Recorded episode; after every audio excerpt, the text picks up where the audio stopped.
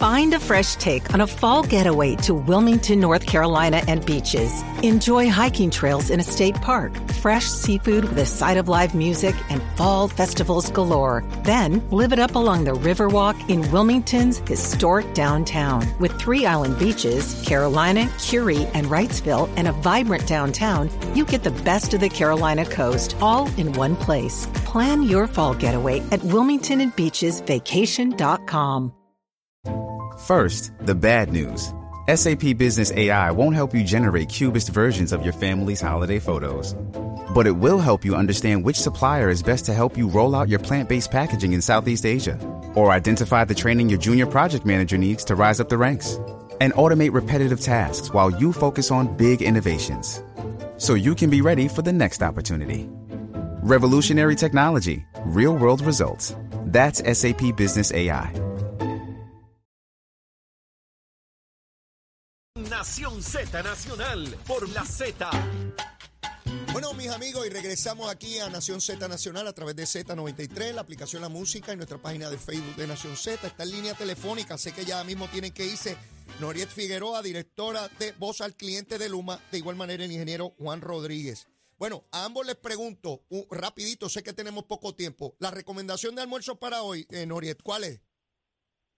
Bueno, yo vengo de Sidra, Puerto Rico y vengo del campo y lo mío es verdura con bacalao. ¡Ave Entonces lo voy a recomendar a todo el mundo. Verdura con bacalao. Ingeniero, ¿usted suscribe eso o, o enmienda? Ay, mi madre. Mira, yo sé, yo, yo no puedo ir con eso. Se- No problema. pero yo, mido, yo mido 6'3 casi. Eh, yo tend- tendería a ponerme por unas cositas como unas habichuelas con un pollito en fricase por el lado también. Ave María, ustedes, ustedes me han puesto también un 3 y 2 aquí, porque las dos me encantan, ¿sabes? Las dos me encantan.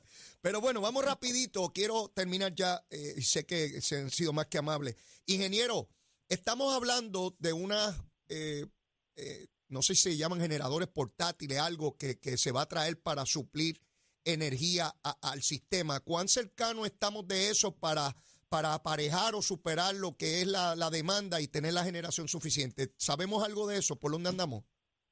Definitivamente, y Luma ha estado trabajando mano a mano desde noviembre del año pasado que se asignó la, la misión por el cuerpo de ingenieros para asistir en lo que es el sistema de generación, porque el sistema de generación está, eh, bueno, no tengo que decirlo, está, está malísimo. Sí. Eh, crítico y ha sido el causante de, de la situación en los pasados, por lo menos, tres, cuatro días corridos Sí. que ha habido fallas en Estamos trabajando y estamos en la fase final con el cuerpo de ingenieros y FEMA eh, y en colaboración también con PREPA para instalar 150 megavatios de sistema de gas natural, unos generadores en la planta de Palo Seco. Ok. Estamos finalizando eso- esas instalaciones.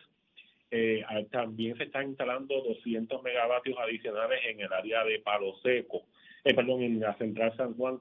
También estamos en la parte, en la parte, de- esa está un poquito más eh, eh, retrasada, pero está adelantando muchísimo y la meta es que en las próximas semanas esa generación entre para, para aliviar Se- y se- estar se- listo. semana, ingeniero. Estamos, yo pensé que era más tiempo, meses. No, estamos hablando de, de- de algunas semanas para que tengamos esa energía adicional.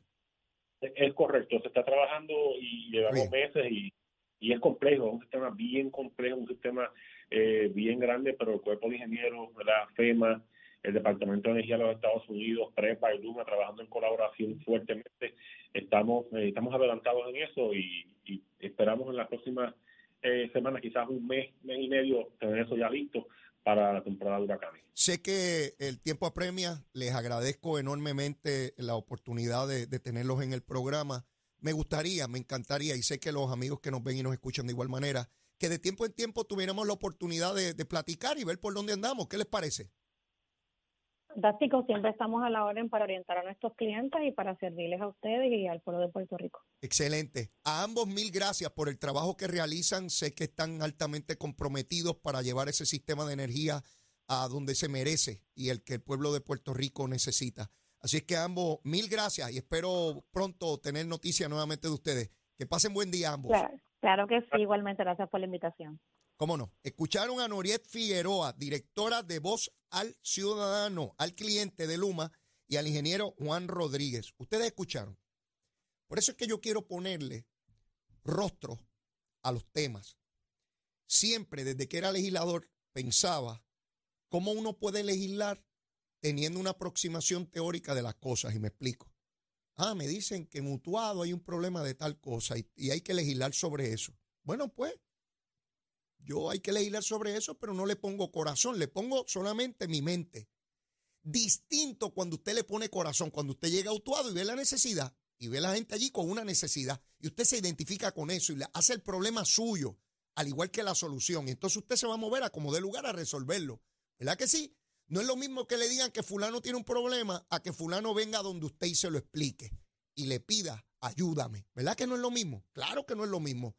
Pues este asunto de Luma, en la medida en que no hubo portavoces, daba espacio para que gente como Jaramillo, porque perdía sus cuotas, no era por nada más, porque si a Jaramillo le hubiesen triplicado las cuotas con la entrada de Luma, hubiese estado pidiendo a Luma antes que cualquier otro. Sí, la teta que da la leche, seguro, bien chévere. Y Luis Raúl, si no fuera porque la politiquería y tratar de buscar prominencia, pues mire, hizo hasta una vista pública y legisló allí, legisló no, radicó un informe diciendo que el contrato de Luma era, era inválido. Ah, de verdad. Luis Raúl, paro. ¿Y a dónde rayo llevaste eso? A ningún lado. Ahí está el contrato.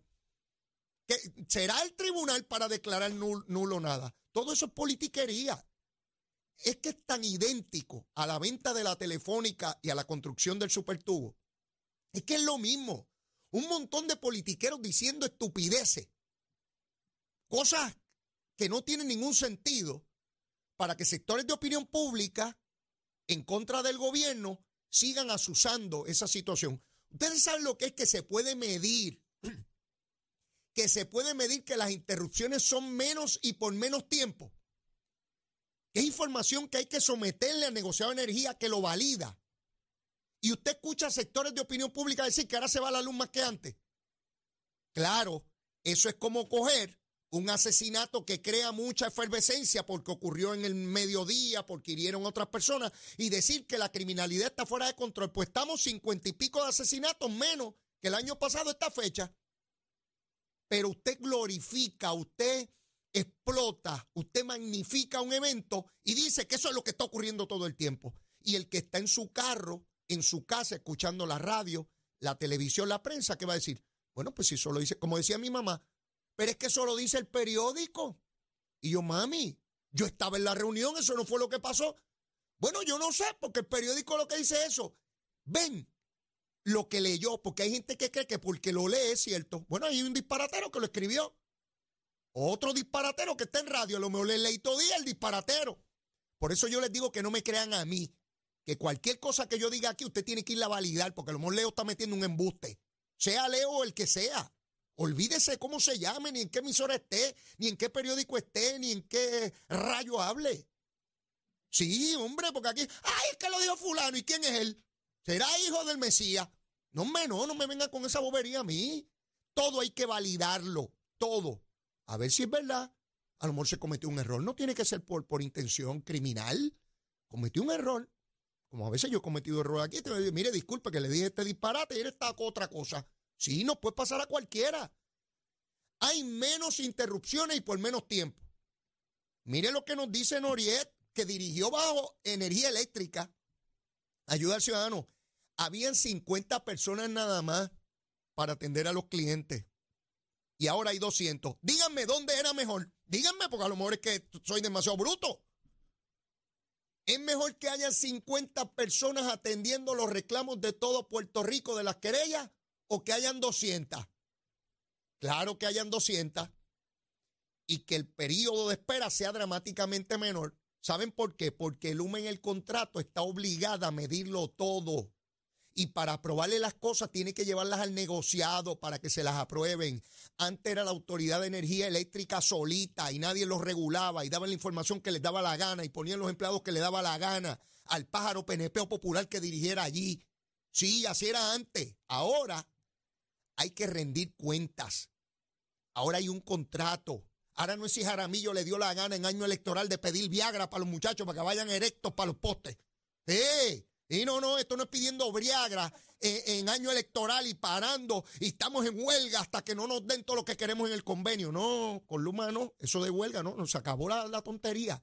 Es a trabajar y a subestaciones, como nos explicaba el ingeniero Juan Rodríguez, ese montón de esta- subestaciones con equipo obsoleto que como él señala, no es llegar allí, mire, y hace lo que está dañado, pues son los cables que están debajo de todo eso. O sea, cuesta millones y millones de dólares. Mire, es más fácil desinformar. Es más fácil yo venir aquí y en solo segundos desinformar. ¡Ay, estos apagones! ¡Este gobierno malo! ¡Eso es Luma! ¡Y hay que sacarlo! Ah, sí, ¿y después ¿quién, quién va a bregar? Sí, díganme, díganme. Yo escucho esos pájaros en radio y televisión. ¡Ay, bebé! Ah, sí, después de toda esa gritaera, ¿qué vamos a hacer? Después de toda esa gritaera. Porque qué fácil es sentarme aquí a quejarme. Y porque es más difícil explicar. Por eso es más difícil enseñar. Y por eso es más difícil aprender. ¿Verdad que todos no estamos dispuestos a enseñar y aprender? Es más complicado, hay que levantarse de la cama, no se puede quedar vago, esperando que lo mantengan. Hay que ir allí a procurar y a trabajar. Eso siempre es más trabajoso. Y siempre va a haber gente que se va por la fácil o por la que entienden que es mejor. Que no hacer nada. Yo me quedo aquí, critico. Y de 8 a 10 critico por aquí, critico por allá. Y si hay un gobierno que no me gusta, con más fuerza, seguro, si lo que hay que tumbarlo, vamos por ahí para abajo a decir cualquier barbaridad. Y para eso se une cualquiera. Y si hay chavitos por el medio más, si me pagan por desinformar, qué sabroso es. Yo que quiero fastidiar al gobierno y tras de eso me pagan. ¡Ja! Esto es chulísimo. Y cobro chavito, chavito, chavito a todo gender. Así que por eso quería tener a estas dos personas que, como les dije, yo los escuché en una entrevista y me llamó la atención con la claridad y la certeza que hablan. Dos boricuas. Mire lo que piden de, de- de comer. Noriel de allá, de la montaña. Mire, con bacalao, con bacalao. Y el ingeniero, arroz y habichuela. Me dice que mide 6'3 mi hermano, que para mantener esa estructura hay que, hay que comer arroz y habichuela, que no se puede, tú sabes, no puede venir con gusangas aquí. Ahí está. Persona entregado. ¿Ustedes creen que ellos quieren que, se- que Luma se fastidie, que su trabajo quede mal? Ellos quieren quedar bien. Y yo escucho de sus expresiones gente con un compromiso inmenso con echar a Puerto Rico adelante. Sí, pues Luma, habrán americanos ahí, pero la inmensa mayoría son boricuas, fajados ahí, que quieren destruir a Puerto Rico. Ellos viven aquí también, tienen su familia aquí y no quieren que se le vaya la luz. Sí, para que pongamos en contexto cuando venga un pájaro de estos a decirnos disparates y embustes y exagerar las cosas, que hay problemas, seguro, por eso se trajeron.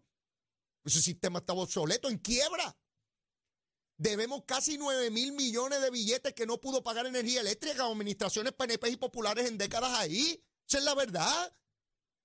Pues debemos unos chavos. Ahora hay que ver cuánto nos recortan de la contraya deuda esa. Pero algo hay que pagar. En algún momento algo hay que pagar. Que nos va a doler, seguro que nos va a doler. Que nos vamos a quejar, claro que nos vamos a quejar. Pero al final de cuentas hay que pagar. Con este gobierno, con el que sea, olvídense de eso, le pueden hablar la gusanga que sea. Bueno, mira dónde está Zaragoza, les decía antes de la pausa. ¿Cómo es posible que un senador que fue secretario de Hacienda, que sabe las limitaciones estructurales y operacionales del gobierno, que sabe que las capas burocráticas son absurdas en los sistemas gubernamentales, que debemos simplificarlo, procurar ahorro. Fíjense lo que hacen con los alcaldes de Puerto Rico. Los políticos le tienen pánico a los alcaldes. Los legisladores y los gobernantes le tienen pánico a los alcaldes. Viven asustados con los 78 terratenientes que hay ahí. Él sabe que eso es un disparate. Crear y que nuevas oficinas regionales para que los municipios tengan tecnología y procuren los fondos federales. Yo me pregunto, de todas las estructuras gubernamentales que hay hoy en día, que no se las tengo que describir, ustedes las conocen. Ustedes me van a decir a mí que no hay manera de canalizar la tecnología para los municipios y que no hay manera de canalizar que tengan la información, el acceso para procurar los fondos federales. Ustedes me van a decir que no hay y que hay que esperar que el genio de Zaragoza cree unas nuevas oficinas con nuevos empleados, con nuevas estructuras, con nueva burocracia, con más gastos de, dinero público. Díganme dónde está la genialidad de eso, de ese paro, que fue secretario de Hacienda y que no pagaba los reintegros porque no habían chavos, que pagaba cuando cayera alguito. Ese genio, ese genio, ahora allí dice que, que con calma que él va a crear más estructura, porque como dice que va a correr para la gobernación, él entiende, él cree A él le parece que diciendo eso los alcaldes van a decir, ay, este es el hombre que nos va a salvar porque viene con más chavos para nosotros. Ah, porque los alcaldes, tampoco usted le menciona chavos. Bueno, como todo el mundo, ¿verdad? A mí también se me dice que vienen más chavitos, yo voy a estar contento, no voy a estar triste. Seguro, más chavos para leito, seguro, dame chavito, yo quiero chavito. Y Emanuel quiere chavito, y Achero quiere chavito, todo el mundo quiere chavito. Y no hay ningún problema con eso.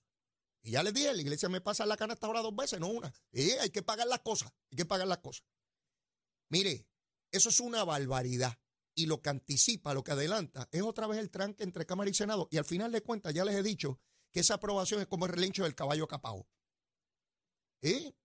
Ve la yegua allá, pero no, solamente mirar. No, no hay más nada. No hay más nada. Está, capao, está capao. Sí, porque al final de cuentas, la Junta de Supervisión Fiscal es la que va a aprobar el presupuesto y se acabó todo. Tenemos unos legisladores ahí para que brinquen como el lagartijo culeco, pero más nada. Y voy a hacer, y voy a hacer. ¿Qué va a hacer? Ni olvídese de eso. Tenemos una Junta de Supervisión Fiscal que viene bajo la colonia. Y se acabó. Y todos esos paros hablando ahí. La, la, Junta viene y aprueba lo que le da la gana ya. Y se acabó. Es a los muchachos que brinquen allí en Puerto Tierra. Y que crean que son líderes y que crean que tienen poder. Ahí está esa Junta. Hasta qué sé yo qué día. ¿Verdad? Y deciden dónde van los chavos, a quién. Ahí está la lucha con la Universidad de Puerto Rico que sigue tratando de alcanzar los recursos. Pero ya vi que la Junta le está poniendo unas condiciones a la universidad, que la universidad debe pensar en ella, sí, de reestructuración, porque de igual manera que he dicho aquí, he peleado por los fondos de esa universidad tan importante y tan valiosa para este pueblo. También hay despilfarro de fondos allí, un montón de estructuras burocráticas botando dinero. Y si aquí todo el mundo se ha tenido que ajustar los asuntos, la universidad también tiene que hacerlo qué cosas son innecesarias o obsoletas en la universidad o me van a decir que nada es obsoleto, que nada. Donde único no hay cosas obsoletas en la universidad. En toda la demás la sociedad las hay. Y todas se tienen que ajustar menos en la universidad. El montón de recintos. Mire, ese asunto de los recintos es serio. Aquí hubo un momento que la población iba creciendo por abajo y había que seguir abriendo recintos y cosas. Hay que ver recintos de esos apenas con un 10% de la población estudiantil que, que deberían tener. Eso no tiene sentido. Ah, pero si hicieran un recinto de eso es que están vendiendo la educación, privatizándola, quieren destruir a nuestros jóvenes. Todo ese discurso de bobería que es un embuste. Es como la gentrificación. Nos están gentrificando. Mire, yo voy a poner un letrero frente a mi casa que diga, estoy listo para ser gentrificado, porque no aparece un condenado americano de eso que me ofrezca 3 o 4 millones por la casa. Y yo desesperado porque aparezca alguien que me dé 2 o 3 millones. Y yo salgo de la pobreza y ya. Y olvídese, miren, no vengo ni más para acá ni me escuchan. Ah, esa es la mejor manera de salir de mí. Para los que quieren salir de mí, busquen un yankee de eso, que tenga la lengua rubia, el pelo rubio, los ojos rubios, los intestinos rubios, que vaya un deleito y le diga, mira, diablo, ahí te voy a comprar esa casita. Te voy a dar 10 millones por esa casa. Y yo les aseguro a ustedes que ustedes ni me ven ni me escuchan más. Eh, ni me ven ni me escuchan más. Jamás, se los prometo. Por contrato. No me ven ni me ven más. Así es, que no están y que gentrificando, porque hay unos inversionistas ahí trayendo dinero, rehabilitando edificios y todas las cosas. Y están estos pájaros independentistas y de Victoria Ciudadana desesperados por ahí porque nos están gentrificando. Mire, estoy convencido que si a Juan Dalmau le compran el comité ese del PIB por 25 millones de pesos, se lo vende al primer americano que llegue. Sí, Juan Dalmao. El edificio ese del PIB que está en la avenida Rupert, cerca del cuartel general de la policía. Mira, le ofrecen 25 millones se lo venden inmediatamente. Y van y montan otro comité más, más, más vistoso y toda la cosa. No, no se lo van a vender nada. Son todos unos aguajeros, es como Nogales, pidiendo por allá que la deuda la paguen los ricos y que ella es pobre y que ella es socialista y que los gobiernos capitalistas y con montones de propiedades millonarias en un Macao. Mire qué tronco de hipócritas son esos paros. Y los tratan de coger a ustedes de tontejo, ¿verdad? Por eso es que está leído aquí. Digo, mientras dure, usted sabe cómo es, no es para toda la vida. Mire, nosotros tenemos que ver cómo está el tránsito, el tiempo y toda la cosa. Porque ya, mire, yo no puedo estar hablando aquí esta mañana. Yo lo estaría, ¿sabes? No tengo problema. Lo que pasa es que hay unas limitaciones de tiempo. Vamos con el tiempo y el tránsito, con el que sabe, Manuel Pacheco. Buenos días, Puerto Rico. Soy Manuel Pacheco Rivera con el informe sobre el tránsito. A esta hora de la mañana ya ha reducido el tapón en la mayoría de las carreteras principales del área metropolitana. Sin embargo, aún se mantiene ataponada la autopista José Diego desde el área de Bucanán hasta la salida hacia el Expreso Las Américas en Atorrey. Igualmente la carretera número 12 en el cruce de la Virgencita y en Candelaria en Toa Baja y más adelante entre Santa Rosa y Caparra. También la 165 entre Cataño y Guaynabo en la intersección con la PR22 y algunos tramos de la 176, 177 y la 199 en Cupey. Por otra parte, la autopista Luisa Ferré entre Montelledra y la zona del Centro Médico en Río Piedras y más al sur en Caguas. Ahora pasamos al informe del tiempo. El Servicio Nacional de Meteorología pronostica para hoy otro día soleado y caluroso mientras continúa la ola de calor que ha estado afectando la región. Los vientos estarán del este-sureste de hasta 15 millas por hora y las temperaturas máximas estarán en los altos 80 grados en las zonas montañosas y los medios a altos 90 grados en las zonas urbanas y costeras con el índice de calor superando los 110 grados. Para los bañistas y navegantes en las aguas locales se espera oleaje de 4 pies o menos con vientos del sureste de entre 10 a 15 nudos. Hasta aquí el tiempo les informó Emanuel Pacheco Rivera. Yo les espero en mi próxima intervención mañana en otra edición de Nación Z Nacional que usted sintoniza por la emisora nacional de la salsa Z93.